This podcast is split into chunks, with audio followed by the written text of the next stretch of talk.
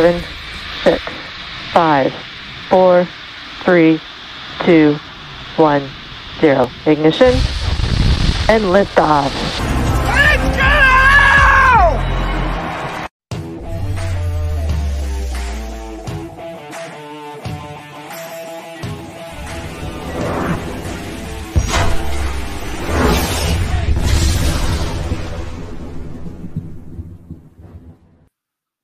Tal amigos? ¿Cómo están? Un gusto saludarles como siempre los martes aquí de NFL en Sensación Deportiva y obviamente también estamos con Rock Sports Radio Net, Jeff Sports Media y bueno, todos los clubes de fans que también se suman siempre a estas transmisiones de pausa de los dos minutos. Les damos la cordial bienvenida. Pues bueno, tenemos muchas, muchas cosas que platicar el día de hoy. Eh, pues ya la temporada está a dos días de iniciar. El jueves, por cierto, no se vayan a perder nuestro programa previo a partir de las 5 de la tarde, de 5 a 7, 7 y cachito antes de que empiece el juego de Dallas contra Tampa Bay. Va a estar súper completo. Vamos a tener a casi todos los colaboradores de pausa los dos minutos opinando, eh, analizando, comentando de, acerca de la temporada de la NFL. Estamos, bueno, pues muy contentos. Ya por fin termina este ayuno. Eh, parece que se abre, se ve una luz al final del túnel después de esta pandemia y lo que vimos el año pasado en la temporada, que pues fue bastante eh, pues triste, ¿no? Ver los estadios vacíos realmente y ya al final hubo algunos estadios que tenían algunas personas, pero en general parecían entrenamientos o prácticas, ¿no? Todos los partidos. Viene lo más importante, los aficionados, los aficionados, todos nosotros, todos ustedes, eh, dentro de un eh, ambiente de fútbol americano, ¿no? Y obviamente, pues en Estados Unidos y los que ustedes puedan ir a ver partidos, pues también es parte de eso. El espectáculo que hay en un estadio del NFL es inigualable, ¿no? Entonces, estamos a dos días de esta situación y pues vamos a platicar un poquito hoy acerca de las proyecciones que hay en la NFL, acerca de, por parte de, sobre todo una eh, matemática como Cynthia Frelund, que trabaja en en NFL Network y ella hace sus cálculos matemáticos para con probabilidades, etcétera, y todo este tipo de cuestiones eh, matemáticas avanzadas para proyectar o pronosticar lo que va a ocurrir con los equipos de la NFL, qué, qué proyección de ganados y perdidos les va a dar. También vamos a tener un poquito de plática acerca de lo que está pasando en Pittsburgh con TJ Watt y Mike Tomlin habló un poquito acerca de eh, pues este jugadorazo que muchos creen que debió haber sido el jugador defensivo del año la campaña anterior, eh, se lo ganó Aaron Donald, entonces también vamos a, comentar un poquito acerca de, pues de este eh, gran jugador de los Steelers, este linebacker a la defensiva o rush o edge, como le quieran llamar, TJ Watt, hermano del legendario JJ Watt. Y pues vamos a comenzar, ¿qué les parece si, pues antes de irnos con toda la, la cuestión de eh, pues eh, analizar a detalle. También salen los Power Rankings de la NFL, ¿no? Estos Power Rankings que sabemos que no tienen ningún valor realmente, pero es divertido hacerlos, es interesante analizarlos, es muy, eh, pues, hay que ir a fondo por qué se dan las cosas como se dan. NFL Network lo saca a través de, cada semana, a través de Dan Hansus, va a ser esta, en esta ocasión. Eh, pues sabemos el número uno cuál es, pero vamos a empezar de atrás para adelante. ¿Qué les parece? Pues primero el número 32, pues no podía ser otro equipo que tiene 33 nuevos agentes libres. Este equipo que, eh, pues, su coreback está siendo acusado por 22 personas, 22 mujeres de abuso sexual. Estamos hablando de los Houston Texans y de Deshaun Watson, ¿no? Eh, este equipo se desbarató totalmente los últimos dos años, sus grandes estrellas ya ninguno está ahí. Eh, lo ponen en el lugar 32. Creo que todos coincidimos con esta eh, condición, ¿no? Los Texans en la posición número 32, pues difícilmente va a salir de esa posición hasta que empiece a ganar partidos. Le toca un partido contra los Jaguars que en teoría pudieran, pudieran estar un poco más nivelados, pero los Jaguars traen una figura como Trevor Lawrence que obviamente va a costar mucho trabajo para que puedan eh, salir adelante. Posición 31, pues los Detroit Lions, ¿no? Los Detroit Lions que estrenan coach, estrenan gerente, estrenan coreback, estrenan prácticamente todo. Estos Detroit Lions que además están en una división con los Green Bay Packers, bueno, con los empacadores de Green Bay, con el señor Aaron Rodgers, con un equipo de Minnesota que se solidificó este año, con un equipo de los Osos de Chicago que tiene ya en teoría su coreback franquicia en Justin Fields, por lo menos su coreback a futuro, tiene buena defensiva, ha estado en playoffs dos de los últimos tres años, entonces, eh, pues obviamente hablar de esa división es hablar de Green Bay, Chicago y Minnesota y Detroit, esperando dar alguna campanada ahí en la campaña, ¿no? Pero se ve, se ve un poco complicado. Eh, está en la posición 31.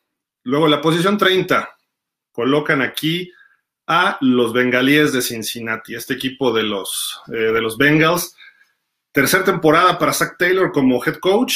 Eh, segunda temporada para Joe Burrow. sabemos que el año pasado iba bastante bien hasta que viene esa lesión de rodilla donde le caen pues varios jugadores, le, como se dice, le rolan sobre la rodilla y se acabó su temporada. Y a partir de ahí, pues bueno, la, cuestión fue que pues los Bengals, si, si estaban creciendo de alguna forma, ahí se acabó. Eh, pues este año llega Yamar Chase, se espera que mejore la ofensiva, pero tienen problemas en la línea precisamente, y hay que proteger a ese señor que se llama Joe Burrow, bueno, ese joven todavía, que se llama Joe Burrow, Yamar Chase no se vio bien en la pretemporada, hay que esperar a que esta química empiece a cuajar, por ahí tienen otros elementos, pero lo colocan en la posición 30, difícilmente también los Bengals creo que este año puedan dar ese, ese brinco, quizá empiecen a jugar mejor al final de la temporada, pero si vamos a hablar de eso, el número 29 le gana. Fue el peor equipo el año pasado, son los Jacksonville Jaguars, los jaguares del señor Urban Meyer, eh, que llega a la NFL como, pues podríamos decir, como el siguiente Jimmy Johnson.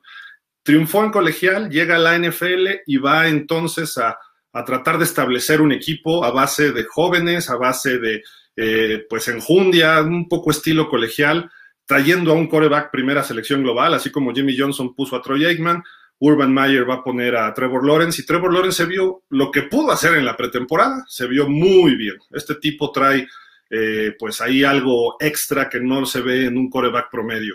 Lo que tiene Trevor Lawrence es una precisión impresionante, tiene esa potencia de brazo para poder lanzar los pases eh, con la fuerza necesaria, eh, tiene cierta movilidad, aunque es muy delgado y alto, pero sí se puede mover. El problema es que no tiene línea ofensiva. El problema es que se le lesionó Travis Etienne. Aunque tenga James Robinson, va a ser una temporada de que va a tener que sufrir un poquito el señor Trevor Lawrence, este novato, así como le ocurrió a Andrew Locke, así como le ocurrió en su momento también a Peyton Manning, mismo John Elway, aunque tuvo temporada ganadora, son los procesos lógicos en la NFL y más cuando te toman en la primera selección global. El, el primer año es muy difícil porque tu equipo significa que fue el peor equipo la temporada anterior entonces no es, no es factible que veamos ese brinco cuántico así de novato, como le pasó a Ben Roethlisberger, que llega un equipo armado en Pittsburgh, o como le pasó en un momento determinado hasta el año pasado a Justin Herbert, que los Chargers tenían ya ciertos elementos para, eh, para destacar, o como le ocurrió a Dan Marino cuando fue novato, que también fue una temporada muy buena. Eh, en fin, ha habido novatos buenos, sí, pero llegan equipos ya armados y no es el caso para Trevor Lawrence. En posición 28, ¿quién les gusta? Pues nada más los New York Jets.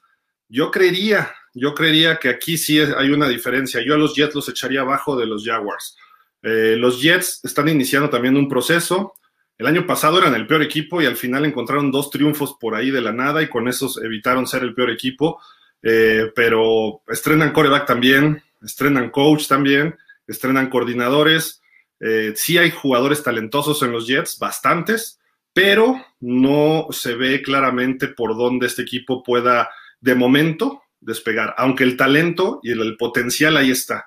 Quizá en dos o tres temporadas los Jets van a ser un equipo muy complicado, pero ahorita todavía hay que empezar a cuadrar las piezas, ¿no? Tienen buena línea ofensiva, hay jugadores defensivos interesantes, se llevaron un corredor muy bueno en el draft, eh, tienen a Zach Wilson de coreback, que Tony Romo dijo ayer, precisamente ayer o anteayer, ya ni, acuerdo, ni sé qué día, eh, que lo considera el siguiente Patrick Mahomes, lo que juega al estilo de Patrick Mahomes. Y lo que hemos visto en video, bueno, no sé si ustedes lo han podido ver, pero lo hemos presentado en pausa en diferentes ocasiones. Eh, sí se le ve un talento especial a este chavo. Se le veía desde Brigham Young. no digo que es una universidad pequeña, Brigham Young, pero sí es una universidad como reservada, como muy eh, al ser de una zona mormona, se, se aíslan un poco del resto del, de, todo el país, ¿no? Eh, no juegan tampoco tantos partidos en lugares grandes, sí llegan algunos bowls, etcétera, pero eso de estar en Brigham Young te limita un poco y no te da esa perspectiva. Y lo sacas de ahí a un coreback que sí es líder, que tiene mucho talento, y lo metes a la gran manzana en Nueva York, ese periodo va a ser un poco tormentoso al principio, en lo que se adapta a Zach Wilson. Pero le auguramos que va a tener mucho éxito este, este muchacho, porque la verdad se ve con mucho, mucho talento, pero no va a ser rápido. Además que tiene a Buffalo, a Miami y a los Pats, tres equipos con defensivas impresionantes en la misma división no le va a ir muy bien, que digamos, a pesar de tener buenos receptores, no creo que le vaya muy bien a Zach Wilson, a pesar de todo ese talento que tiene. El caso de Trevor Lawrence tiene a Houston en la división, tiene a los Colts y a los Titans, que sí son equipos de playoff, pero los dos equipos les está faltando algo, entonces en una de esas Jacksonville puede dar la sorpresa. En cambio, los Jets se ve difícil que puedan darle una sorpresa a Patriots, Miami o los Bills. Vamos a la 27. Las Panteras de Carolina que están muy abajo. Yo creo que este equipo va, va a sorprender a muchos en la temporada, pero bueno, ahí lo colocan. Tiene su sentido. no tienen coreback. Están esperando que Sam Darnold, el ex coreback de los Jets, demuestre la capacidad que tiene aquí con Carolina. Un coach de segundo año como Matt Rule. Regresa Christian McCaffrey de una lesión también, bueno, de varias lesiones muy fuertes. Eh, el equipo se armó bien, tuvo buen draft, tuvo buena agencia libre, tiene posibilidades de crecer. Su problema está en la misma división que Tom Brady y los Bucaneros. Eh, también está ahí Atlanta, también está ahí el, equipo de, eh, Nueva Orleans, que si bien perdió a Drew Brees, para ellos afortunadamente, pues James Winston puede hacer cosas buenas. Y si no es James Winston, puede ser Case Keenum, y si no, puede ser Tyson Hill, y si no, hasta el novato Ian Book. Tienen muchos corebacks y tienen un coach que se especializa en corebacks. Pero fuera de eso, tienen ahí una posibilidad muy grande que se llama Alvin Camara, un jugador que puede ser el MVP de la temporada. Ya me están hablando de Nuevo Orleans, ¿ya ven? Este, eh, Alvin Camara y Michael Thomas que todavía pueden encontrar por ahí su caminito eh, en, esta, en esta cuestión de eh, triunfar, ¿no? Pero quedaron muy solos, estaban muy por encima del tope salarial. ¿Y qué pasó con este equipo?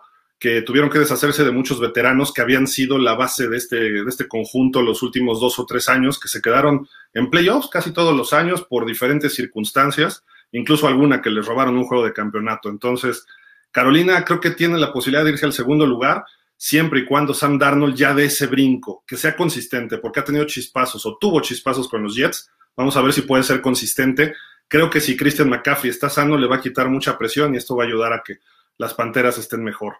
Posición 26, Atlanta. Yo me encanta este equipo de los halcones. Creo que Matt Ryan es un muy buen coreback, pero todo lo que ha perdido desde que perdieron ese Super Bowl contra los Pats, no. O sea, los, los Falcons, híjole, me duele decirlo, pero creo que hasta pueden estar peleando la primera selección el año que entra. No me suena lógico que estén por encima de Carolina ahorita. Sí reclutaron a Kyle Pitts, se quedan con Calvin Ridley, pero ya no está ni el señor Julio Jones ni Todd Gurley, que era lo que quedaba el año pasado. Ya estaban muy veteranos, muy lesionados, pero Matt Ryan está en su última temporada en este equipo. Muy probablemente lo veamos eh, a lo mejor en San Francisco, a lo mejor en otro, equipo el próximo año, ¿no? Se ha, eh, rumorado o ha habido muchos rumores los últimos años acerca de esto. Entonces, creo que la posición 26 de Atlanta debería estar por lo menos en el 30. Yo creo que hasta Cincinnati ahorita es mejor equipo que Atlanta. Tiene talento, puede dar sorpresas, sí, pero no lo veo tan bajo. En el 20, no, tan alto, perdón. En el 25, Filadelfia. Eh, le toca la, una división muy difícil ahorita. Si el año pasado quedaron con marca perdedora todos los equipos, Filadelfia, Washington, Gigantes y los Cowboys, fue por diferentes circunstancias, pero el talento está en esos tres equipos. Y en Filadelfia también hay algo de talento, pero están muy jóvenes, están en un proceso, es año uno. Entonces el coach eh, Nick Siriani todavía tiene que empezar a, trabajar con Jalen Hurts. Se ha reforzado con ahí algunos corebacks veteranos, Gardner Minshew, Joe Flaco, para tratar de cubrir ese hueco, pero eh, este año no. Este año no, tienen varias selecciones colegiales los próximos años. Este equipo es para dos, tres años, entonces creo que también debería estar más abajo que los mismas Panteras, quizá que los Jaguars, quizá que los Jets, pero bueno, así ponen aquí a estos, estos equipos. 24 los gigantes. Están muy abajo. Este equipo tiene talento por todas sus líneas. Le falta coreback. Vamos a ver si ya puede dar el brinco Danny Dimes, como le dicen, o Daniel Jones. Pero está muy, muy abajo. Yo creo que este equipo debería estar quizá dentro de los 20 eh, y está en el 24. Eh, Saquon Barkley regresa. También es una duda a ver cómo regresa de su lesión. pero creo que puede dar ese brinco a meterse hasta los 16 mejores. Yo hasta lo veo peleando playoffs y la división este de la, de la nacional. A lo mejor me equivoco, pero eh, Daniel Jones ha, mostrado sus, sus, chispazos también de brillantez por ahí. Creo que puede encontrar este año con más eh, armas a la ofensiva, receptores por aquí, por allá. Goladay tiene obviamente a, Darius Slay, Slayton, ¿se apellida Slayton? Sí, Slayton. Eh, llega Kyle Rudolph, el ala cerrada. Si la línea ofensiva le da cierta protección, Danny Dimes va a empezar a tirar sus dimes, como le dicen, ¿no? Entonces yo creo que debería estar más arriba los gigantes. Luego en el 23 los Raiders. Es un equipo que tiene talento también. No ha traído todas consigo. Ya es el cuarto año de John Gruden. Si no entrega playoffs este año, creo que ya podemos empezar a pedir la cabeza de Chucky y no del muñequito de las películas, sino de Chucky Gruden, de John Gruden. Eh, firmó por 10 años, 100 millones de dólares. Eh, pues ya va para 40, la, casi a la mitad de su contrato y todavía no, no demuestra nada. El año pasado empezaron muy bien los Raiders, iban 6-2 o una cosa así, y le habían ganado a Kansas en Kansas, y de repente se les acabó la defensiva y se vinieron abajo. Y terminaron con un 8-8 espantoso, después de estar peleando hasta un boleto a playoffs. Sobre todo pierden ese juego con Miami, que le sacan al final y con eso quedan eliminados, y ya lo que pasó después la última semana es lo de menos. Pero los Raiders tienen que dar ese brinco. Tienen a Derek Carr, que es un muy buen coreback, solo tiene que encontrar esa consistencia. Es veterano, tiene, tiene el colmillo para poder sacar partidos. Eh, tienen buenos corredores, está este eh, Josh Jacobs y llegó Kenyan Drake. Tienen uno de los mejores alas cerradas de la NFL en Darren Waller, tienen receptores espectaculares como Henry Rocks. Eh, la defensiva mejoró muchísimo también. Los Raiders tienen que dar el brinco, tienen que meterse como comodín este año y creo que tienen posibilidades. El problema, que también San Diego, perdón, San Diego estoy diciendo, los Chargers de Los Ángeles eh, y Denver en la división también mejoraron y tienen a Kansas, que si bien Kansas llegó al Super Bowl, todavía mejoró su roster para este año, sobre todo la ofensiva. La defensiva todavía tiene algunos detalles, pero los Raiders es como ese eh, antídoto para los Chiefs. Lo demostraron el año pasado. Pudieron ganarle en Las Vegas. Dejaron ir el partido al final, dos, tres detalles defensivos. Si aprietan esas cuestiones los Raiders, los Raiders pueden estar en playoff y creo yo que hasta le pueden estar peleando el título divisional a los Chiefs. A lo mejor estoy exagerando, pero este es el año de que los Raiders deben estar en playoff. Si no, Chucky, a lo mejor ya podríamos empezar a decir de que adiós sí está bien en el 23, pero creo que el brinco puede ser mayor. Los Broncos están en el 22, mismo caso, no, no en el mismo caso. Los Broncos tienen una defensiva fenomenal, eh, tienen, corren bien el balón, tienen receptores. Van a empezar con Teddy Bridgewater. No entiendo la razón por, eh, por qué se decidió ir por ahí Big Fangio. Tienes a Drew Locke, que se vio muy bien en la pretemporada, que es un coreback de tercer año, que está mostrando un poquito de desarrollo. Tienes buenos coaches detrás de él. Bridgewater nada más es un bridge, es un puente Drew Locke tienes que darle la confianza. Si falla, entonces sí te vas con Bridgewater, pero yo no he visto que haya fallado. Los Broncos a mí se me hace que este equipo puede también, junto con los Raiders, ser de esos que den el brinco de no haber estado en playoff, que regresen a playoff en esta temporada. Eh, para mi gusto es mejor que los Raiders en roster, incluso creo que mejor que los Chargers, pero los Broncos creo que deberían estar también un poquito más arriba. Luego vienen los Osos de Chicago, que ahí la gran duda es pues si Andy Dalton puede recuperar algo de su forma en Cincinnati o si Justin Fields lo va a banquear en qué momento. Eh, la defensiva es sólida. Este equipo estuvo en playoff con Mitch Trubisky el año pasado, con 8-8, pero se metió a playoff. Hace tres temporadas también estuvo en playoff y de no haber sido por un gol de campo que pegó en tres postes esa patada, este equipo hubiera avanzado a la siguiente fase, ¿no? Y le ganó Filadelfia. Pero bueno, Chicago sí está bien arriba de los 20. ¿Por qué? Por la razón nada más de estar esperando a que cuaje su posición de coreback. Ya llegamos al 20, la posición 20 ponen al Washington Football Team, eh, a los ex Redskins. Este equipo está listo, nada más a ver si Fitzpatrick no empieza a hacer su Fitztragic, ¿no? Es la única cuestión. Si Fitzmagic aparece, el Washington Football Team va a ser muy, pero muy peligroso. Tienen muchos jóvenes en posiciones importantes ofensiva y defensivamente. Yo creo que debería estar más arriba este equipo por talento ahorita, por cómo reclutaron, por los jugadores veteranos que llegaron. Eh, no sé si Fitzpatrick los va a llevar al Super Bowl, pero este equipo puede estarle compitiendo. Y no es, bueno, a lo mejor estoy diciendo tonterías, pero ustedes me dirán, a Dallas, en su misma división y a los gigantes. Puede competirle a Green Bay y puede competirle a Tampa, que creo que son los dos mejores equipos de la nacional. No sé si les gane, pero va a estar muy parejo. Si es que tuviera, no sé si habría que checar si van a jugar contra ellos, pero creo que Washington es un equipo que está a punto, a punto de dar ese brinco. Posición 19 ponen a Dallas. Yo a Dallas lo veo también más alto. Es un equipo con buen roster que ha mejorado en la defensiva, que era su problema. Regresan los lesionados. Este equipo creo que el jueves le va a dar mucha guerra a Tampa Bay. Eh, no creo que gane, pero le va a dar batalla. Entonces los Cowboys ahí están listos a ver si también Dak Prescott no tiene una regresión después de esa lesión, pero en realidad el talento ahí está. Tienen uno de los mejores corredores de la liga, tienen buena línea ofensiva, un poco golpeada, traqueteada, por así decirlo, y que has tenido lesiones, pero si se mantienen sanos los linieros, los Cowboys van a su ofensiva, va a meter 35 puntos por partido. La cuestión será atrás, evitar que te metan 40, 39, como el año pasado, sobre todo los primeros partidos, le ocurrió. Tenían marca de uno ganado y tres perdidos no por culpa de la ofensiva, sino por la defensiva que permitía todo. Entonces creo que Dallas debería estar muy cerca del top 10.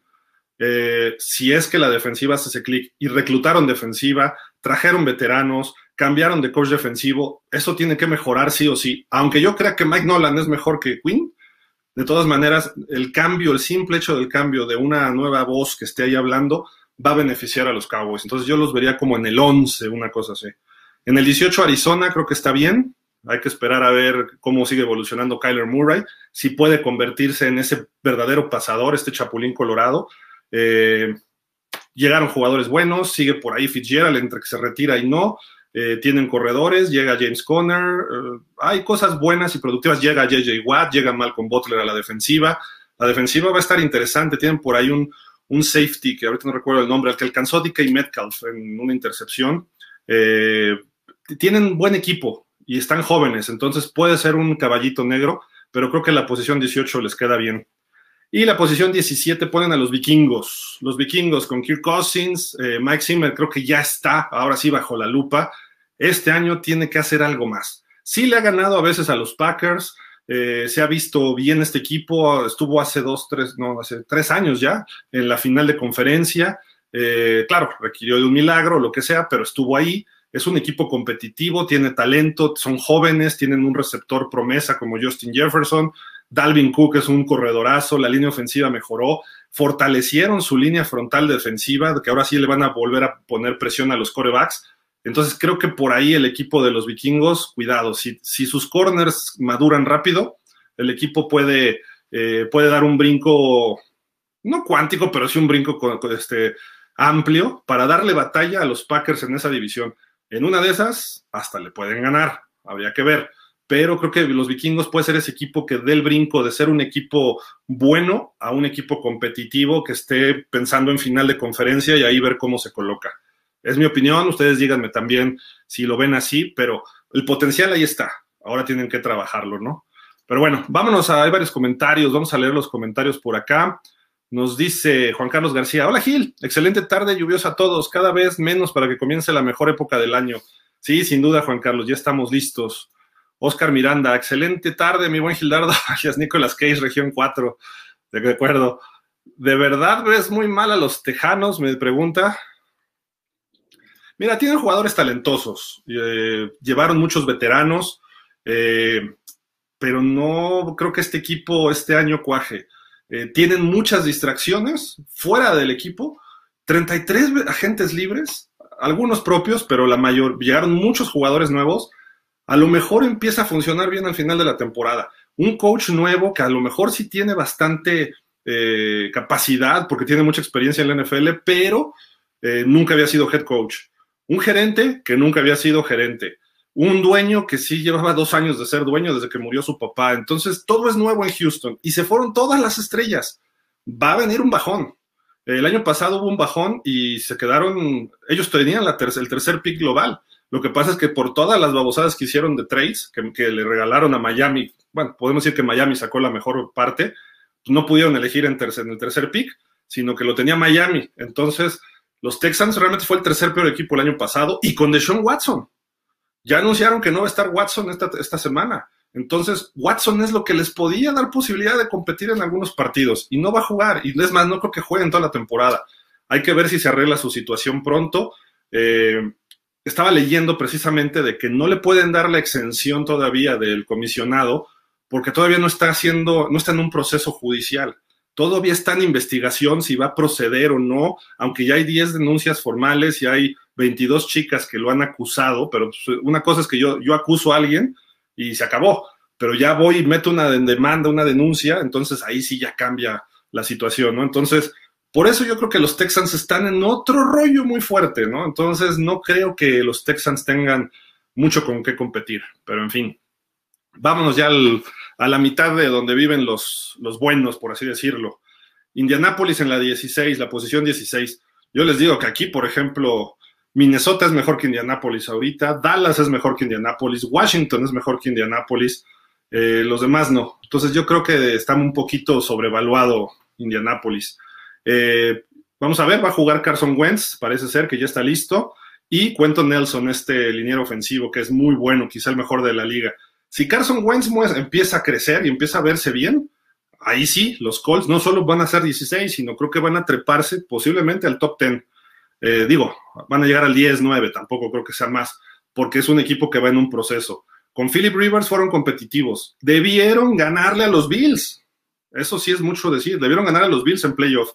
Y se equivocaron en dos, tres detalles, en zona, en zona roja, eh, detallitos de una patada, de una cuarta, etcétera, castigos, y por eso se quedaron fuera. Entonces, si aprendió Frank Reich y su staff de cocheo, y si Carson Wentz se ve consistente, él tiene el talento, pero a ver si dura, ¿no? Porque ese es el problema con él. Un partido y sale lesionado. Posición 15 Nueva Orleans. Este equipo debería estar mucho más abajo. Eh, Drew Brees, van a ver la realidad. Drew Brees lo que representaba. Los Santos de este año son los Patriotas del año pasado. No van a encontrar una fórmula eh, cuando se va su super coreback o el coreback estelar de los últimos años. Van a sufrir los Santos. Eh, tienen jugadores estelares más que los Patriotas y por eso no se van a ir quizá tan abajo. Quizá terminen un 9-8, eh, pero Alvin Camara solo no va a poder. No, es que no solo se fue a Drew sino se fue mucha defensiva. Entonces, eh, con que de repente empiecen a descifrar a Jamis Winston, creo que van a estar en problemas. Te puede tirar 33 pases de touchdown en una temporada, como lo hizo con Tampa, pero la misma temporada te tiró 30 intercepciones. Eh, ya se puso, se operó los ojos, o no sé qué se hizo, aprendió de Drew Brees un año. Hay que darle el beneficio de la duda, pero, pero, eh, no es lo mismo, hay que ejecutar y vamos a ver, a lo, mejor resulta bien para los Santos, ¿no? Pero eh, yo creo que mejor tienen que desarrollar, desarrollar a Ian Book, que viene de Notre Dame, y ahorita sí, este año creo que va a ser también un puente de lo que fue a lo que van a ser los nuevos Santos. Entonces yo lo veo un poco alto. En 14 viene Miami. Eh, pues dependerá de Tua, ¿no? Si está en 14, si está en el 8 o si está en el 28. Si Tua no da ese brinco, los Dolphins se pueden ir hasta muy abajo. Y además tienen un inicio de temporada brutal eh, ante los Pats, ante los Bills, ante los Raiders, ante los Colts, que bueno, Raiders y Colts creo que es más del vuelo de Miami, y luego Tampa. Pero así como Miami puede iniciar un 4-1, pues puede iniciar un 0-5. O sea, esa es la realidad. Dependerá de que Tua repita lo que hizo en pretemporada. Ojo, pretemporada. No es lo mismo jugar contra suplentes, no es lo mismo en situaciones muy básicas de defensivas. Tiene que enfrentarse a, Bill Belichick con una defensiva que le encanta mover a gente y que le encanta a Bill Belichick este, ponerle problemas a los corebacks novatos. Aunque ya los enfrentó el año pasado, los Pats ya estaban destrozados para diciembre.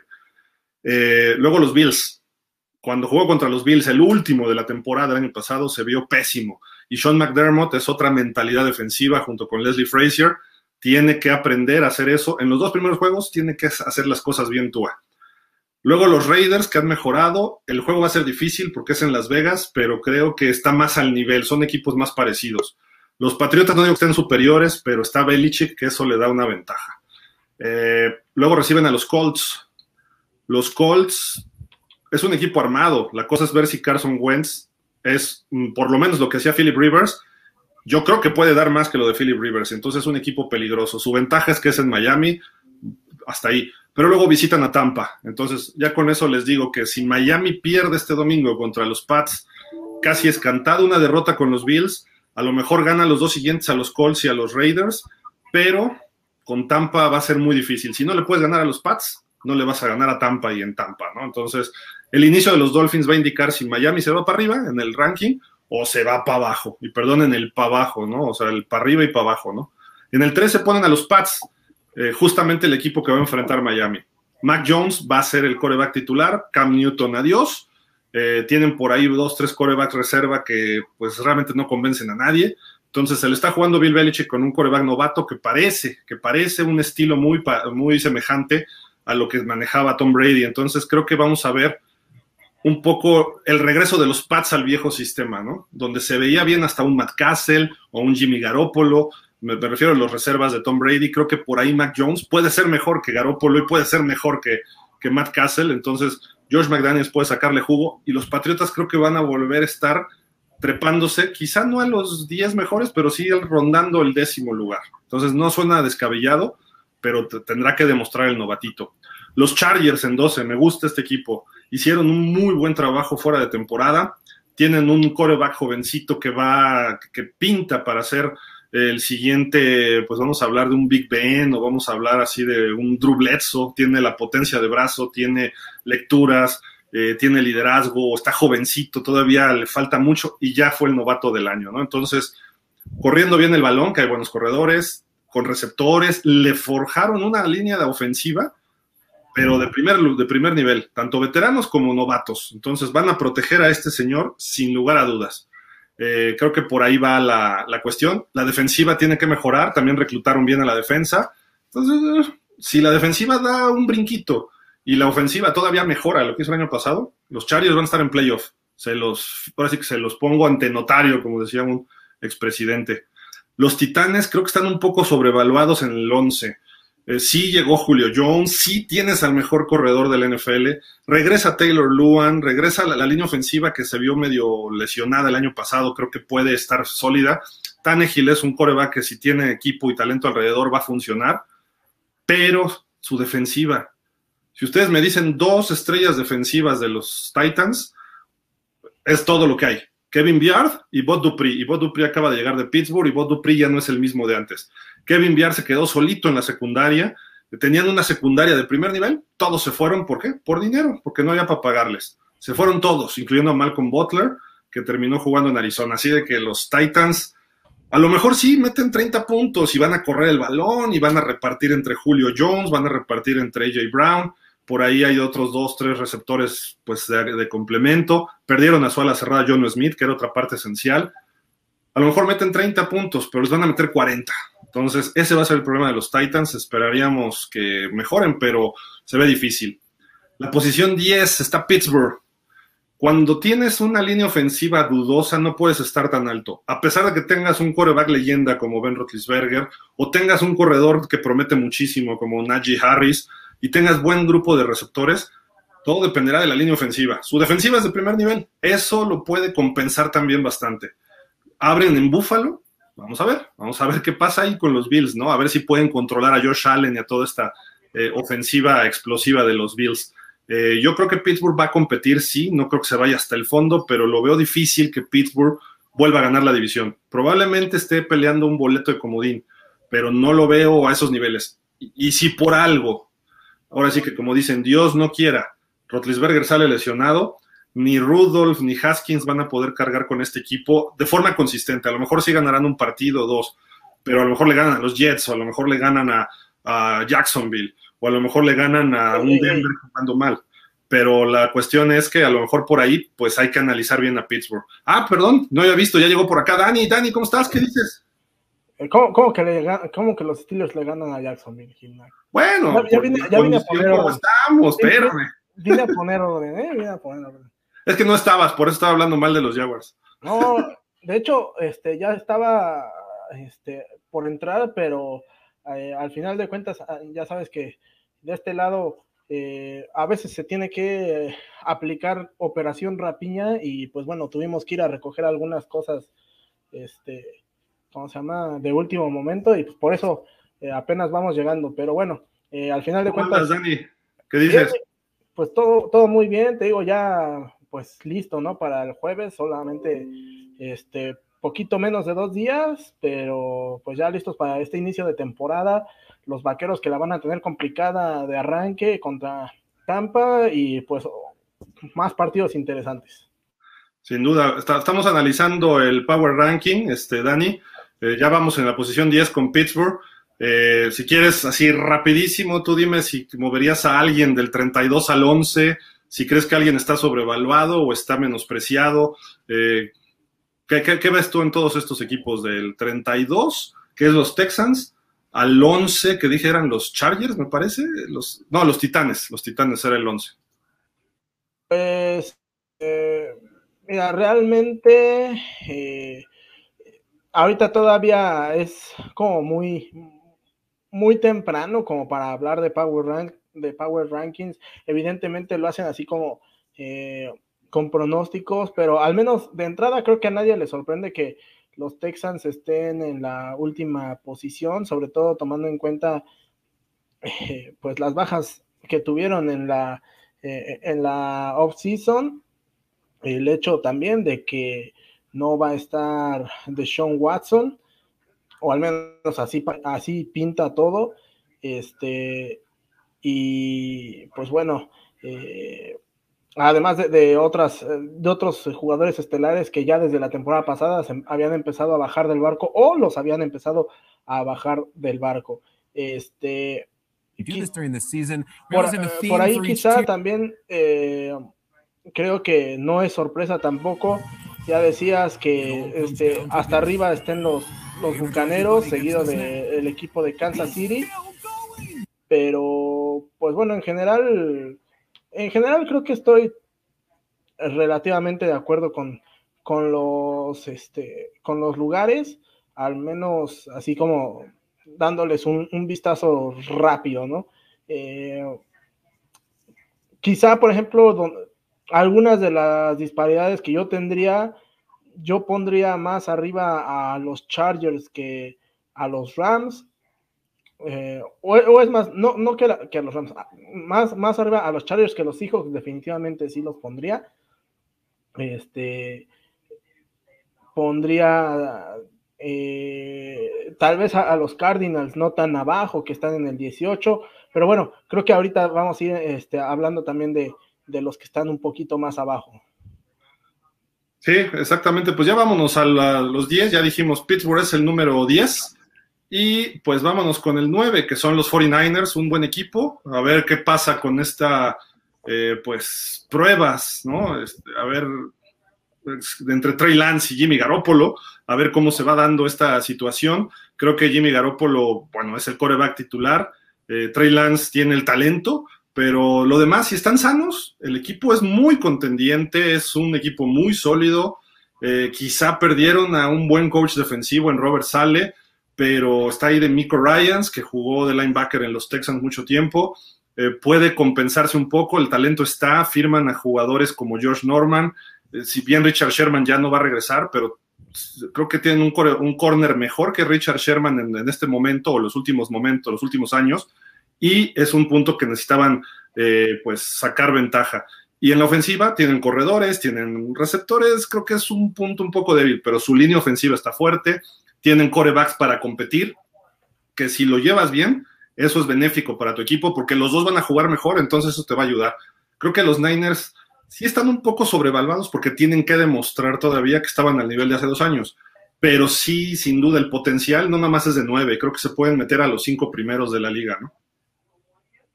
De acuerdo, este, eh, siempre y cuando la defensiva también eh, se mantenga sana, eh, es un equipo que puede ser temible, ¿no? Porque si bien por ahí en, en, la ofensiva, sobre todo cuando está Garoppolo, creo, a veces el equipo puede dejar algunas dudas. creo que, por ejemplo, en el caso de, de cuando esté Trey Lance, a lo mejor este año le pudiera costar un poquito más trabajo, pero eh, pensándolo más a largo plazo, o sea, creo que puede rendir frutos eh, más rápido de lo que en su momento se esperó que pudiera hacer este Garópolo, ¿no? Em, Y, bueno, la defensiva pues es prácticamente el alma de este equipo y tan es así que el año pasado lo vimos, se lesionó Nick Bosa y por ahí se lesionaron algunos otros y la defensiva, o bueno, el equipo se vino prácticamente abajo y este y quedó mucho a deber, así que eh, si se mantiene sano, el equipo creo que puede dar muy buenas, muy buenos dividendos, perdón. Sí, sin duda. Creo que San Francisco está listo, nada más es que su coreback no les falle. Posición 8, los Cleveland Browns, tus Cleveland Browns de toda la vida, Dani. Eh, pues también dependen de que su coreback dé ese brinco, ¿no? ya están armados, buena defensiva, buena, la mejor línea ofensiva, creo yo, buenos receptores, excelentes corredores. Híjole, nada más es el coreback, Baker Mayfield. Si Baker Mayfield esta temporada mejora un poquito, ni siquiera le pedimos mucho, mejora un poquito, los Browns pueden ser un equipo de Super Bowl. A ese grado está la diferencia, muy poquito, ¿no?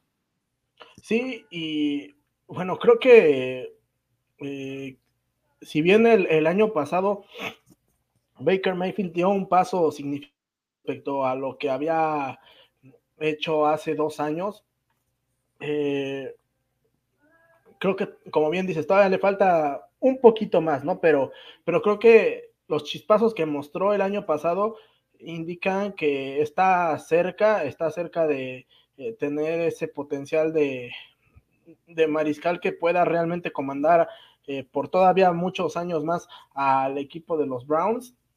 Y, bueno, creo que eh, van a tener pues una prueba fundamental desde la semana 1, ¿no? Uno, ¿no? Este, al enfrentar a los Chiefs, que a lo mejor eh, en el papel podría pensarse que es inferior el equipo de los Browns a los Chiefs, eh, pero si el equipo por ahí pierde en una guerra, este, en una guerra ofensiva, pues creo que no habrá mucho que, reprocharle a, Baker Mayfield. Si por el contrario pierden a causa de errores de ejecución, este, de la ofensiva y muy específico por, por intercambios de balón propios de errores de Baker Mayfield, entonces sí podríamos decir que, eh, que todavía le hace falta, ¿no? Eh, aunque, eh, pues yo creo que independientemente de, de, cuál sea el marcador este primer fin de semana, es más fácil que veamos una guerra ofensiva que una este, un partido en el que esté muy por debajo Baker Mayfield. Es lo que veo yo. Eh, interesante lo que viene a los Browns, sin duda alguna. En siete los Seahawks es lo que tú decías, ¿no? Está muy alto, muy elevado los Seahawks. No, no por el hecho de Russell Wilson, ni DK Metcalf, ni mismo Pete Carroll, ¿no? Creo que la cuestión es que el equipo ha ido perdiendo fuerzas. Está Jamal Adams del lado defensivo, ha tenido chispazos, sigue Bobby Wagner, ya está un poco veterano. Eh, no, no, no está tan sólido como en años anteriores, no significa que sea un equipo malo y no significa que no esté peleando, pero para estar en el número 7, yo sí lo sacaría del top 10 a los Seahawks. Coincido, yo también este, lo sacaría. Es más, de hecho, yo ni siquiera los veo ganando su división y posiblemente ni siquiera metiéndose a playoffs. O sea, yo veo particularmente este año eh, por encima a los, a los Niners, veo por encima a los Rams, este, y ligeramente por encima a los, a, los Cardinals, e incluso los Cardinals, por este, también el salto de calidad que dieron con respecto a, hace dos temporadas, este, al año pasado, creo que estos Cardinals pues pueden por ahí dar alguna, alguna grata sorpresa por ahí se enrachan y hasta pueden andar ganando la división, cosa que bueno, yo no lo veo tan, este, tan probable, pero pues bueno, este, se, pudiera llegar a dar. Y, los Seahawks sí los veo pues más abajo que los, eh, que los tres equipos ah, restantes de esa división. Sí, sin duda, creo que estamos de acuerdo. Posición 6, los Rams. Eh, no sé si estén sobrevaluando a los Rams en general en la NFL eh, a mí me gusta este equipo. Creo que Matthew Stafford es una mejoría considerable sobre Jared Goff. Y eso que Jared Goff tuvo sus chispazos. Pero obviamente fundamentos, experiencia, potencia de brazo, certeza, lecturas, todo, obviamente Matthew Stafford es 10 veces mejor, ¿no? Entonces creo que los Rams están notablemente, eh, pues, tres pasos adelante de lo que era el año pasado, aunque perdieron a Cam Maker, su corredor estelar. Eh, por ahí trajeron ya a Sonny Michel, que puede empezar a, funcionar. Eh, pues creo que este equipo en sexto, se me hace que está un poco alto, hasta no empezar a ver que funcione, pero no está descabellado que al final de la temporada puedan terminar en estas posiciones también, ¿no? De acuerdo, de acuerdo, no está descabellado. Eh, aunque sí creo que va a ser un año en el que Matthew Stafford va a tener mucha presión, eh, porque, pues bueno, se pagó eh, en un trade tres selecciones de primera ronda por él. Entonces, este, pues eso hizo que los Rams también estuvieran o bueno, vayan a estar endeudados en, esa, en ese aspecto y no tengan selección de primera ronda, por lo menos hasta el 2024 y no sepan qué es esa ronda, este, al menos desde el 2016, ¿no? O sea, ya van a ser ocho años, este, y si no les, eh, reditúa a los Rams como ellos esperaban, realmente no sé qué es lo que van a hacer porque creo que van a tener que empezar, bueno, creo que van a a tener que plantearse la posibilidad de empezar de cero, este, eh, con un coreback novato, etcétera, ¿no? Sí, de todas maneras tienen que buscar un coreback jovencito ya para el futuro, ¿no? ¿no? No nada más se pueden conformar con Matthew Stafford, que es, es ahora sí que apagan un fuego de uno, dos, quizá tres temporadas, ¿no? Pero más allá, y sin selecciones en el draft altas, tienen que empezar a buscar eh, próximamente un coreback a franquicia a largo plazo van a tener que hacer cosas para tener una primera selección. Van a tener que, este año, si no ganan el Super Bowl o llegan al Super Bowl, tendrán que deshacerse de algún veterano importante para recuperar primeras rondas, para tratar de traer un coreback a futuro. ¿no? Eso así lo veo yo, pero y se les van a retirar algunos linieros. Eh, su defensiva es muy buena, Jalen Ramsey le encabeza junto con Aaron Donald, entonces ahí está bien, pero son dos hombres nada más, por ahí hay otros dos, tres figurillas, pero nada del otro mundo, ¿no? Entonces, tienen que trabajar en equipo la defensiva. Posición 5, los Ravens, que precisamente la noticia de ahorita es que acaban de firmar a Le'Veon Bell como jugador de la escuadra de prácticas. Eh, dos lesiones en sus corredores fuera de todo el año, DK Dobbins y Justice Hill. Entonces, urgentemente llamaron, tenían a Devonta Freeman o tenían a Le'Veon Bell y se quedan con Le'Veon Bell. Otro Steeler que llega a los cuervos, eh, pero bueno, están ellos colocados en una buena posición. Eh, si no mejora Lamar Jackson en su juego aéreo, todo lo demás está, es un buen equipo, bien coachado, bien entrenado, con talento, pero Lamar Jackson va a tener que ganar partidos en playoff, así como lo estaba intentando hacer contra Buffalo, se va a volver a encontrar con lo mismo, y si él no ha mejorado, va a seguir quedándose ahí el equipo de los Ravens, creo yo. Eh, entonces, yo creo que está un poco alto.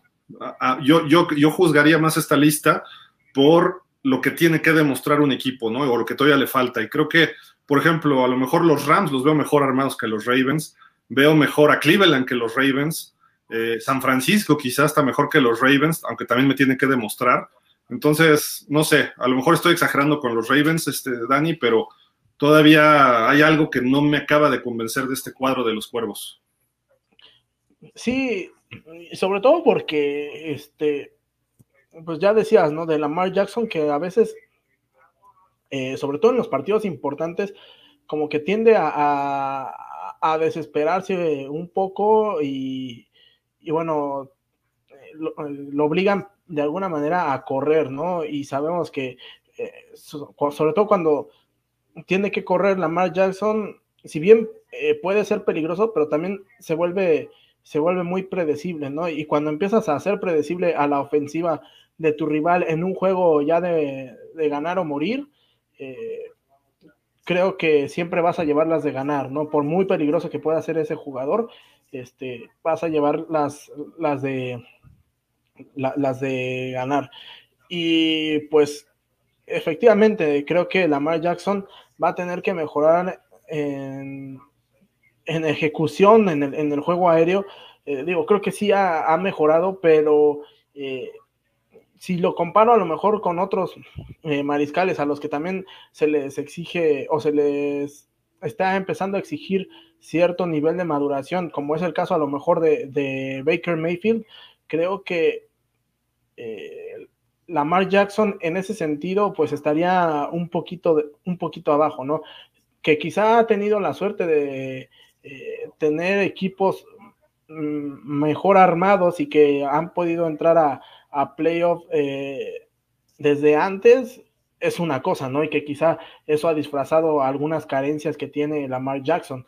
Pero ya si hacemos como un análisis un poquito eh, más en frío y eliminando este, el factor equipo, creo que eh, sí le hace falta todavía más, por ejemplo, a Lamar Jackson que a, que a Baker Mayfield, desde mi punto de vista.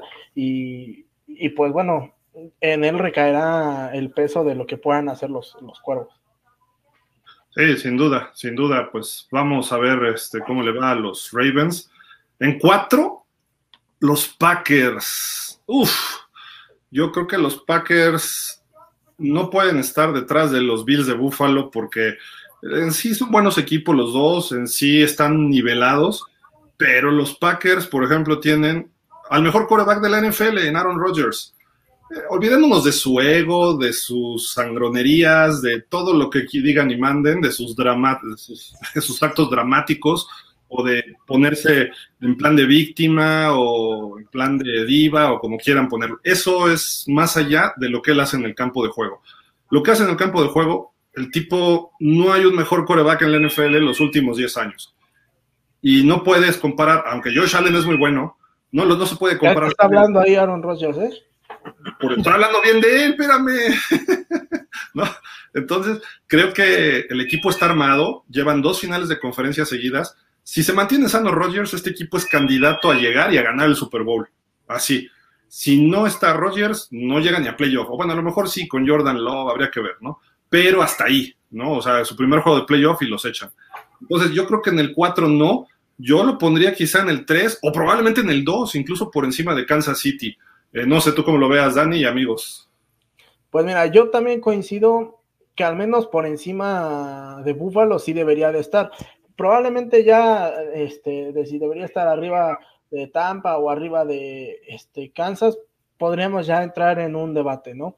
Eh, sobre todo porque eh, en ese sentido el equipo de, de, de, los Bills no tiene un mariscal de campo eh, con experiencia de Super Bowl que los otros tres equipos sí tienen, ¿no? Y que eso al final de cuentas creo que también ya en momentos cruciales de la temporada puede hacer la diferencia. Eh, pero ya que, eh, regresándonos ahora sí ya 100% al tema de, este, de los Packers, coincido, Aaron Rodgers hace por completo la diferencia. Aunque bueno, por otro lado,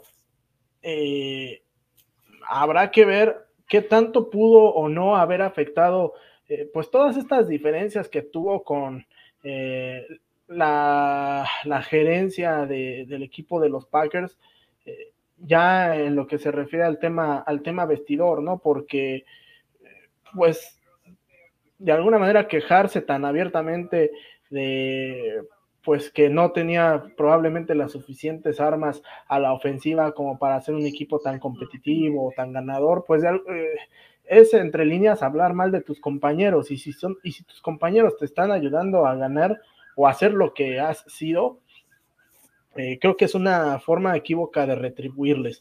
Eh, pero, pero pues bueno, si al final de cuentas logra este hacer las paces con todo mundo, pues otra vez este, Green Bay va a tener que ser un equipo más que candidato a estar en el Super Bowl. O bueno, por lo menos a, final de conferencia, porque eh, pues sí, cuando es momento ya de, del partido decisivo para irse al Super Bowl, como que sí le da un poquito de frío al señor Aaron Rodgers. Sí, ahí se encuentra con un, un techo que no ha podido superar y son cuatro finales de conferencia, creo, ya perdidas y solo una ganada, que fue cuando ganó su único Super Bowl. yo creo que regresa para ser campeón y si no es campeón, pues vamos a ver qué, en qué para ¿no? su carrera. Pero bueno, ahí está esta eh, lista hasta el número 4. Vámonos con el 3, que es los Bills de Buffalo. Yo pondría en el 4 a los Bills porque todavía les falta. Se demostró una regresión George Allen en ese juego de campeonato contra el equipo de, eh, de Kansas City. Sufrió contra Baltimore en el divisional y por poco y pierde con los. Es más, debió perder con los Colts en la primera ronda este equipo tiene todavía algunos puntos que si, si un equipo se le planta bien, le va a ganar. Si no mejora lo que demostró en los playoffs el año pasado. Obviamente en la temporada tuvo un gran año, pero en playoffs vio las suyas este equipo. No es lo mismo jugar ya a un equipo al full y ese es el brinco que tiene que dar Búfalo. Si puede brincar ese, dar ese paso, eh, los Bills van a estar pueden estar en el Super Bowl y pueden destronar a Kansas y pueden ponerle un alto a Cleveland que son los tres equipos más sólidos ahorita en la, en la americana, aunque vengan otros empujando ahí un poquito más abajo, ¿no? Pero los Bills tienen que dar ese pasito extra en playoff. ese es mi punto de vista y por eso yo los echaba abajo de Green Bay. Aunque los dos llegaron a la misma instancia, Green Bay pudo ganarle a Tampa y Buffalo nunca pudo ganarle a Kansas. Y Kansas con muchos jugadores lesionados, Mahomes regresaba de una conmoción. Entonces, y Tampa le barrió a Kansas en el Super Bowl. Entonces ahí se ve la diferencia. Creo que esos dos equipos, Tampa y Green Bay, están muy por encima del resto de la NFL. Luego viene Kansas y luego viene Buffalo, pero bueno, ese es mi, punto de vista. Eh, Kansas lo tienen en el 2 y obviamente Tampa es el número 1. Eh, ¿Estamos de acuerdo con esos cuatro? O tú, ya dijiste algo, ¿no? De cómo moverías a los primeros lugares también, ¿no? Sí, eh, yo también coincidía en que Buffalo debería estar en el 4 precisamente por lo que acabas de exponer. Creo que sí, el salto de calidad que tuvo Josh Allen la temporada pasada con respecto a lo que venía haciendo fue significativo y eso le vale para estar, este, ¿cómo se llama? Eh, metiendo a los Bills hasta entre los primeros cuatro del Power Ranking. Eh, pero pues eh, para afianzarse por completo entre los primeros tres, creo que sí debería por lo menos haber llegado este, al Super Bowl, ¿no? Este, lamentablemente no, no fue así para su causa, pero creo también que están en el camino correcto. Y yo no descartaría que, este, que los Bills pudieran llegar al Super Bowl, a pesar de que, como ya había dicho en otras ocasiones, para mí el equipo de la conferencia americana que va a llegar al, al Super Bowl van a ser los Browns.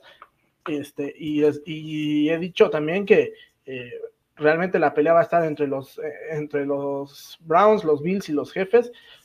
Eh, eso, eso me queda claro. ahora, los otros dos, Kansas y Tampa Bay, pues creo que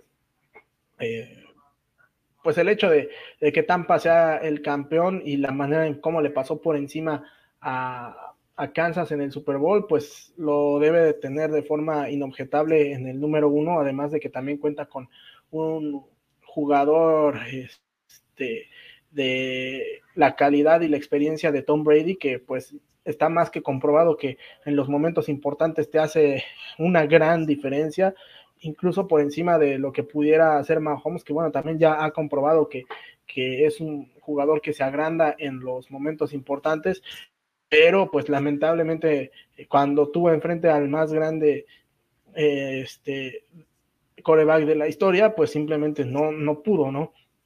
Eh, y, bueno, eh, el 2 y el 3, eh, pues sí, podría haber sido ahí hasta casi casi un volado, ¿no? Entre Green Bay y, y, Kansas, pero, pero realmente no hay mucho más, más que decir, creo yo.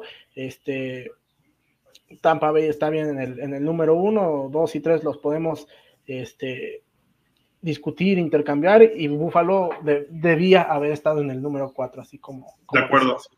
Oscar Miranda dice, ¿en qué lugar están mis poderosísimos llamados Steelers? Fue el 10, ¿verdad? Dijimos. Fue el 10, sí, si no mal recuerdo. En el 10, Oscar, sí, 10. En el 10. Este ranking es el de NFL. Hay otros rankings de Bleacher Report, hay rankings de Pro Football Focus, nosotros estamos hablando el de NFL.com o NFL Media o NFL Network. Hay, tres formas de llamarlo, ¿no? Eh, que nos gusta irnos por el base, pero también los otros tienen su chiste y también ESPN hace el suyo. Pero pues ESPN sabemos que luego se cargan por ciertos favoritismos, ¿no? Carlos Gabriel Alonso Hernández. Buenas tardes, transmitirán partidos, saludos. Sí, vamos a estar haciendo comentarios de. Perdón, este Dani. Ah, no, este, ya llegó el buen Lucio, este, en corto y al hueco, Gil. Eh, ya eh, me retiro, la, perdón que me haya conectado hasta tarde, pero te digo, ahí tuvimos una operación rapiña que tuvimos que hacer. este, no te preocupes, Dani. Pues suerte ya en el programa en corto y al hueco. Ahorita que acabemos, los vemos por allá en todo de soccer ahí en, en portada. Gracias, Gil. Perdón, en AD, AD, Media Sports, perdón. Vale. Gracias. gracias, Dani. Y Carlos, este sí, vamos a estar este, comentando partidos en vivo, no la transmisión como tal, porque no tenemos los derechos, pero vamos a estar platicando, analizando lo que va pasando, etcétera, ¿no? Lo que hicimos el año pasado. Eh, creo que vamos a estar por YouTube nada más, pero a lo mejor sí extendemos a las otras redes. Eh, pero sí, sí vamos a tener partidos. Los definiremos en estos días. Eh, trataremos de llevar el de Bucaneros contra Cowboys, pero no sé si nos pongamos de acuerdo ahorita entre pausa pero si no, los domingos en la noche probablemente sí vamos a tenerlos para estar platicando con ustedes, interactuando, cómo viste esta jugada, etcétera, ¿no? Algo en vivo, pero cotorreando, ¿no? Ya sabes. Eh, luego, Rafael Rangel, creo que los Dolphins nos ponen un poco arriba, puede ser, puede ser, pero aún no se demuestra nada. De acuerdo, Rafael, sí, Miami tiene que seguir este, trabajando. Es un equipo joven, entonces tiene un techo muy alto y creo que todavía falta bastantito. Dice Oscar Miranda, entonces, para ustedes, ¿quién gana ese juego Tejanos contra Jaguars? Yo veo a los Jaguars, eh, muy cerrado, pero veo a los Jaguars y va a empezar a mejorar los Jaguars. Los Texans, pues a lo mejor, es que en la NFL no sabes, ¿no? Pero es un equipo totalmente nuevo, entonces eso es una gran incógnita, pero por lo mismo yo me voy por la, por la lógica tarda un poco la química en darse y en un partido si va cerrado, de repente esa química pues demuestra que falta algo.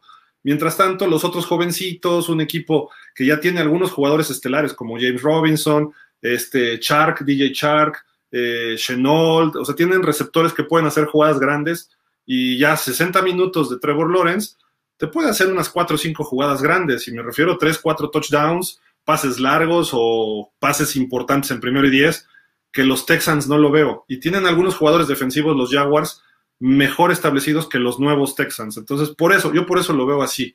Pero muy cerrado, ¿eh? O sea, si ganan los Texans, no sería descabellado, pero. Y es en Houston el juego, además. Entonces, por ahí, por ahí va el asuntacho. Pepe Sánchez, para ustedes, ¿cuáles son las cinco mejores defensivas de este año? Híjole, Obviamente los Rams fue la mejor el año pasado. Es difícil decir este año porque no hemos visto todavía ni siquiera una semana, pero cómo se integraron y lo que viene del año pasado. Los Rams creo que sigue estando en top 5. Los Bucaneros va a estar entre los top 5 porque ya van a jugar bien todo el año. Ya no es de que se conocen y van a estar flaqueando. Este equipo va a estar muy sólido. Eh, creo que los Steelers, obviamente, su defensa, si no se empiezan a lesionar como al final de la temporada pasada, eh, creo que Miami puede meterse al top 5 está al borde de los cinco mejores. Eh, podríamos agregar que otra defensa, déjenme ver, Cleveland, Cleveland puede ser, puede ser ese, salto, Buffalo, Buffalo también puede ser. No descartemos que los Patriotas regresen al top 5 en defensa. Eh, regresan varios jugadores, dos de ellos que, que, no estuvieron por COVID, entre ellos Don Taja Tower, que este tipo es fenomenal. A ver si no perdió ritmo, ¿no? Por no estar un año pero creo que este equipo de los Patriots puede, puede regresar a esos lugares. Eh, déjenme pensar. Kansas, no, Kansas su defensa es lo malito. Eh, los Bills dije, ¿verdad? Sí, Bills. Los Ravens, pero tienen que, como que perdieron más de lo que ganaron. Eh, Cleveland, Pittsburgh. Los Titans es la peor a mi gusto, o sea, todo lo que perdió. Uh, Indianapolis, los Colts. Los Colts creo que tienen muy buena defensa, tienen buenos corners, tienen buenos frontales, tienen linebackers, quizá el mejor linebacker joven o a lo mejor el mejor linebacker de la liga en Darius Leonard. Eh, tienen a DeForest Bogner ahí ese tapón en el centro.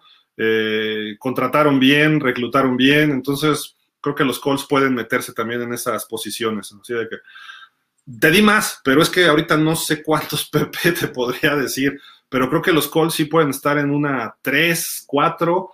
Quizá Miami todavía tiene que demostrar. Miami yo lo pondría fuera de los 5. Pittsburgh sí, pero Pittsburgh creo que va a retroceder un poquitín. Sin Bot Dupri, como el año pasado, fue donde Pittsburgh se vino abajo la defensa cuando se lesionó. Y ahora que ya no está, no sé si los jovencitos, no sé si regrese Devin Bush. Eh, hay cuestiones ahí que Pittsburgh que. Y TJ Watt precisamente es una nota de hoy. Eh, bueno, no nota de hoy. TJ Watt está buscando renegociar su contrato y pues está tratando de sacar más dinero, obviamente. Es quizá, si no es el mejor, es el segundo mejor eh, liniero defensivo o gente de la caja del NFL. Estará por ahí Aaron Donald y él. Por ahí habría dos, tres más, pero eh, él como hecho, como linebacker exterior, depende cómo juegue bien la, posición. Él a veces pone la mano en el piso, a veces está como linebacker, pero sin duda es uno de los mejores defensivos de la NFL. Eh, pues no hizo pretemporada, hizo un holdout, pues no jugó en toda la pretemporada, no hizo training camp, está presionando a la directiva de Pittsburgh, que por cierto es muy coda la directiva de Pittsburgh. Entonces, eh, hay que ver si le saca el contrato que él desea. Yo creo que sí para la próxima temporada, a partir de la próxima temporada. Eh, entonces, pues TJ Watt es importante. Si por algo empieza lento, porque no tuvo pretemporada, no se entrenó bien o está un poco fuera de ritmo, le puede costar a Pittsburgh un poquitín, ¿no? Dice Rafael Rangel, creo que sería más objetivo clasificarlos en top, media y baja. Muy difícil imaginar posiciones en este momento. No, sí, Rafa, estoy de acuerdo. O sea, eh, pero bueno, el, Power Ranking pues, es mucha apreciación, ¿no? Porque hasta que no juegan dos equipos uno contra el otro, no sabes quién está mejor. Y a veces pierde un equipo por una circunstancia, pero sigue siendo un mejor equipo que el otro. Entonces, eh, está padre, está padre la dinámica o la, pues, esta, la logística para hacer un Power Ranking, que nosotros ya los hemos hecho desde el 2012, 11, los hacemos en pausa eh, antes era más por escrito, ahorita ya los hacemos en los programas, va, a estar con nosotros otra vez, entonces es divertido hacerlo y se presta mucho debate y a veces alguien dice, no, pero ¿cómo Pittsburgh está en el 10? Debería estar en el 5 y alguien sale con que debería estar en el 20. Entonces ahí empieza el debate muy, muy interesante, ¿no? Nosotros mismos los Dolphins, ¿no? No lo vemos tan alto. Bienvenido, Dani. Sí, ya, ya hasta se fue. Perdón. Dilo, Gil. Olvidemos la novela de Rogers. Sí, no, ya, totalmente. Ahorita es enfocarse en la temporada y ahí es donde Rodgers brilla. Él dice, relax y vamos a darle la vuelta a la mesa. Mientras esté de pie Rodgers, los Packers es de los mejores equipos del NFL. Y tienen buena defensa, mejoraron, tienen linieros aceptables ofensivos, tienen corredores, tienen receptores. Y si no tienen tan buenos, Rodgers los hace mejores. En la ofensiva. Miguel Darío, ¿qué tal, señores? Buena tarde. Gil, ya no escuché en qué lugar están mis Dolphins. ¿Puedes pasar el dato, por favor? Ya ni me acuerdo, creo que el 14. Sí, en la posición 14, así atrásitititito de los Patriots, que son el 13, los Chargers el 12 y los Titanes el 11. Entonces ahí, ahí andamos. Yo creo que está bien, Miami está bien ahí ahorita. Obviamente se puede ir para arriba o para abajo, ¿no? Y lo que comentaba, dependerá de Tua. Si sale Tua bueno, Miami puede treparse a los 10 mejores. Si sale el Tua malo, Miami se puede ir al 20. Entonces está justo en el término término medio, ¿no? Y sobre todo el inicio de la temporada es el que está muy difícil. Julio Clavel González, ¿saben lo del contrato de Watts, si se hizo o no en Pittsburgh? Gracias. Todavía no se hace, pero están a punto de y probablemente se lo den muy pronto, esa extensión. Eh, va a jugar, o sea, ya lo dijo Tomlin, va a jugar y pues, va, de titular, es un superestrella. Entonces, eh, no te preocupes, Julio, si va a jugar y su contrato se lo van a dar eventualmente. La cuestión es que están ahorita en el estira y afloje, ¿no? Así como le pasó a Dak Prescott varios años, así como, eh, pues todo, que muchos jugadores están ahí en ese, en esos dimes y diretes con la directiva, ¿no? Diego Said Murillo, yo pienso que Pats está siendo un equipo sobrevalorado. Al mil por ciento Mac Jones es un novato y pienso que le va a pasar, le va a pesar mucho. No es lo mismo jugar una pretemporada contra Eagles que contra una defensiva top ten. Para mí, Pats, récord perdedor, ¿ok? ¿No? De acuerdo, de acuerdo. No es fácil en la NFL para ningún novato. Por eso lo que hacen algunos novatos luego nos sorprende. Y cada vez están más listos los jugadores, pero, o sea, más preparados para la NFL los novatos. Pero sí, los Pats están bien coachados, ese es el problema. Nos guste o no nos guste Belichick, los Pats tienen ese señor ahí, este, el canciller, el monje, o como le quieran decir, que el tipo tiene sus equipos siempre listos y para competir. El año pasado 7-9 fue un muy mal año y terminó con 7 ganados. Ya quisieran muchos equipos un mal año decir, ay, tuvimos siete ganados. Cuando hablas muy mal es de uno o dos ganados, ¿no? Entonces, creo que por ahí va el... Y con Cam Newton y lesionado y con COVID, y iba, regresaba, y con Brian Hoyer y con Steedham, sin jugadores estelares. Ahorita este año los Pats van a ser competitivos. A mí me... Eh, creo que los voy a ver compitiendo fuerte. Quizá regresen a playoff. Quizá regresen a playoff como comodín. Eh, Oscar Miranda, si Dupri, si mostró algo de nivel fue gracias a Watt. Y el ahora titular Highsmith es mejor y lo demostrará. De acuerdo, pero Dupri estaba desde antes de TJ Watt. Estaba, todavía le tocó con Harrison y le tocó, ¿cómo se llama este linebacker? Este, bueno, Ryan Shazier, obviamente. Eh, y Dupri, yo me acuerdo mucho de él en los playoffs del 2016, que le pone un planchón a Matt Moore de Miami, ¿no? Este, y él estaba en su momento ahí, estaba jovencito y estaba, estaba muy bien, y ahí todavía no estaba TJ Watt. Entonces, no creo que tanto lo haga TJ Watt, Oscar. O sea, yo creo que sí, Dupri tiene algo, pero ya no es el mismo tampoco de esas épocas. El año pasado, cuando se va Dupri, los Steelers ya nada más ganaron un partido. Así de drástico fue, y su defensiva empezó a... ¿no? Ese fue el, problema. Juan Carlos García, en defensiva también hay que considerar la de Denver. Ah, Denver, por supuesto, sí. Quizá no en el top 5, pero podría estar en el top 10. Miami no está en el top 5 por su defensa contra la carrera. De acuerdo, Juan Carlos, totalmente de acuerdo. Sí, Miami le falta todavía ese pelito. Eh, y Denver sí está sólida, ¿eh? está sólida. Tiene buenos profundos, tiene linebackers brutales y, quitando a, Von Miller, perdón. Eh, tiene ahí un cuate que es un tanque, que fue creo que fue el que le pegó a, a Tua el año pasado y yo le vi hacer dos, tres tacleadas en un partido contra los Jets, también en un partido contra, de los primeros de la temporada, no me acuerdo si fue contra Pittsburgh, no, contra los Titanes, estuvo jugando, no me acuerdo el nombre, es el 48 o 49, es brutal ese linebacker. Y está Chubb y tienen algunos, si regresa bien Khalil Mack, esta defensiva va a estar muy, muy sólida. Totalmente de acuerdo contigo, este, Juan Carlos. Eh, déjenme ver, pues, ¿qué más teníamos ya para despedirnos? Porque ya nos colgamos un poquitín. Ah, las proyecciones, se las digo rápidas de Cynthia Frenlund, de, de, perdón, de NFL Network. Eh, Cynthia Frenlund hace sus estudios matemáticos y científicos y todo. Y aquí va, las proyecciones para la liga, la, liga, por Dios, estoy hablando, la conferencia americana. Ella dice que los Chiefs, su techo son 14 ganados y medio su sótano nueve y medio. Y ella calcula 12.4 victorias. Habla muy en términos de, decimales, pero bueno, estamos hablando de 12. Vamos a ponerlo en 12 victorias. Eh, los Bills, su techo es 13.3, sus victorias es 11.5. Los Browns, su techo 12.6, victorias 10.9, quizá podamos ponerle ya el 11 ahí a ellos. Eh, los Ravens, su techo es 12.9 o 13 y sus le pone 11, 10.8. Los Titans, su techo es 13.1. Híjole, yo sigo, siento que los Titans están un poco sobrevalorados, pero bueno. Y le pone 9.7 victorias, o sea, casi 10. Miami le pone 11.9 de techo y le marca 9.6, o sea, también digamos que subimos a 10, igual que el año pasado. Los Pats, su techo 11.8 y 9.4, entonces los Pats se quedan con 9. Eh, Indianapolis 12.2 y le pone 9.3, o sea, 9 victorias a los Colts. Pues a lo mejor está metiendo a un Carson Wentz lesionado, ¿no? Ahí entonces el factor, ¿no? Por las tendencias y esto.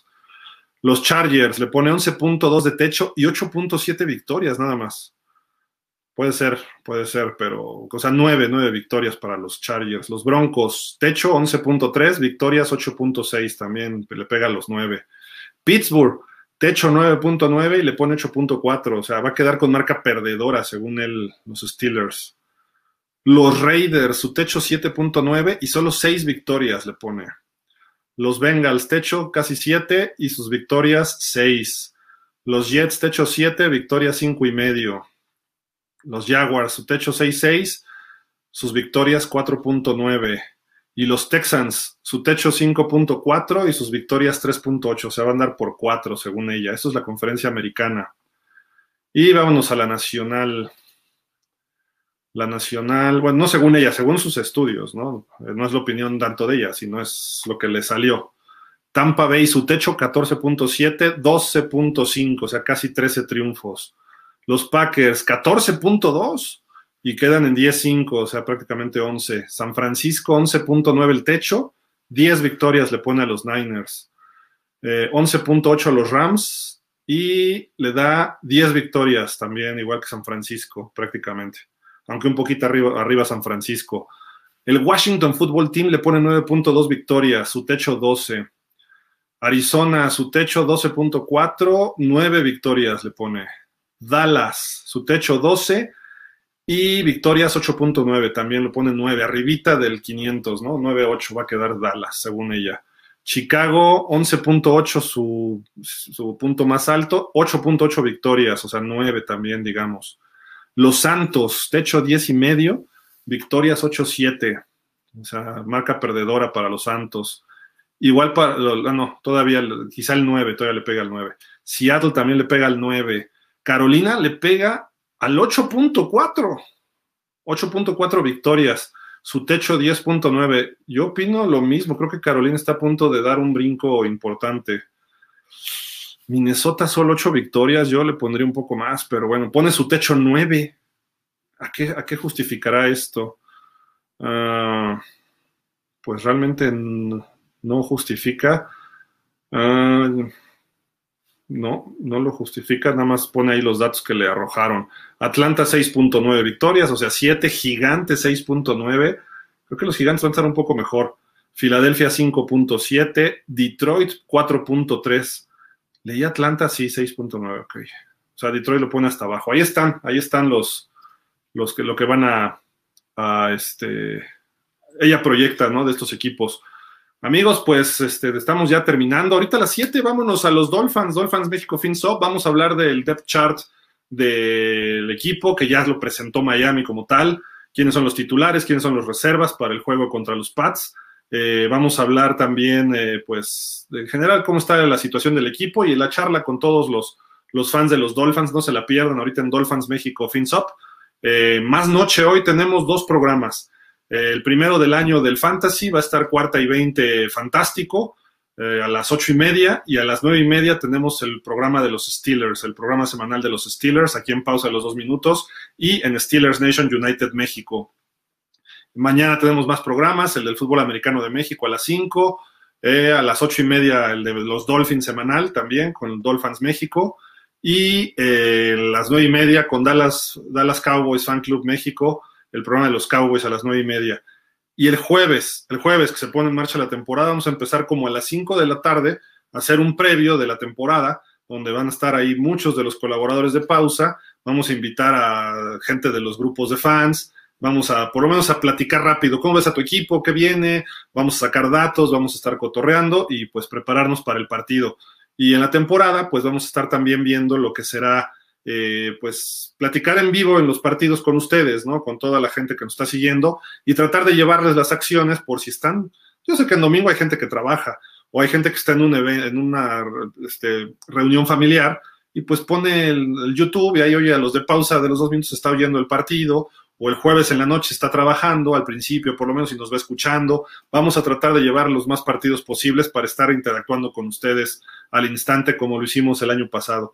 Eh, pues muchísimas gracias, pásenla bien y estamos en contacto, tengan un muy buen martes, ya estamos a menos de 48 horas de que inicie la temporada y que suerte para todos sus equipos, digo, al final uno gana, pero pues hay que divertirnos. Eh, saludos a Pittsburgh, a Miami, a los Raiders, San Francisco, eh, Dallas, Denver, hay muchos fans en México de Denver, un saludo a todos ellos, hay varios grupos de fans muy grandes de los Broncos, de los Ravens también hay grupos muy grandes. Eh, ¿Quién más? Los Patriotas, todavía hay bastante gente que, apoya muy fuerte a los Patriotas. Eh, está surgiendo los Bucaneros ahora con, con, Tom Brady. También un saludo a todos ellos. Los Rams que ya esperan a ver si pueden ganar otro Super Bowl, ¿no? Después de muchos años. Se ve difícil, pero el equipo ha crecido. Eh, saludos a todos de Atlanta, de Titanes, de Colts, también de Colts hay muchos fans, un saludo a todos los Colts fans México, que siempre hay mucha gente que se conecta también con nosotros. Eh, en fin, pues hay Chargers, a la Bulls Nation México, a Lalo Rodríguez, obviamente a Diego Sotres, a todo, todo el equipo de los Bulls, a los Vikings México con Daniel Zárate. También un, un abrazo a todos los, los, clubes de fans y muchísimas gracias por seguir, como siempre, eh, pues compartiendo nuestras transmisiones, interactuando, viendo qué podemos hacer juntos. Eh, pues ahí estamos muy, muy al pendiente. Nosotros buscando estar cerca de ustedes y darles un espacio también en lo que podemos, podemos ofrecer. Muchísimas gracias. Muy buena temporada 2021. Nos vemos el, el jueves, perdón, con el previo y ya, como dirían los clásicos, como Gordon Tobogán hasta el Super Bowl. Ya no hay quien nos pare ahorita. Muchísimas gracias. Pásenla bien. Gracias a Daniel Velasco. Hoy no pudieron estar los demás eh, gente de Pausa los dos minutos, pero bueno, como siempre, a nombre de todo el equipo de Pausa los dos minutos, les agradezco su tiempo. Nos vemos en un ratito con Dolphins. Pásenla bien. Hasta la próxima.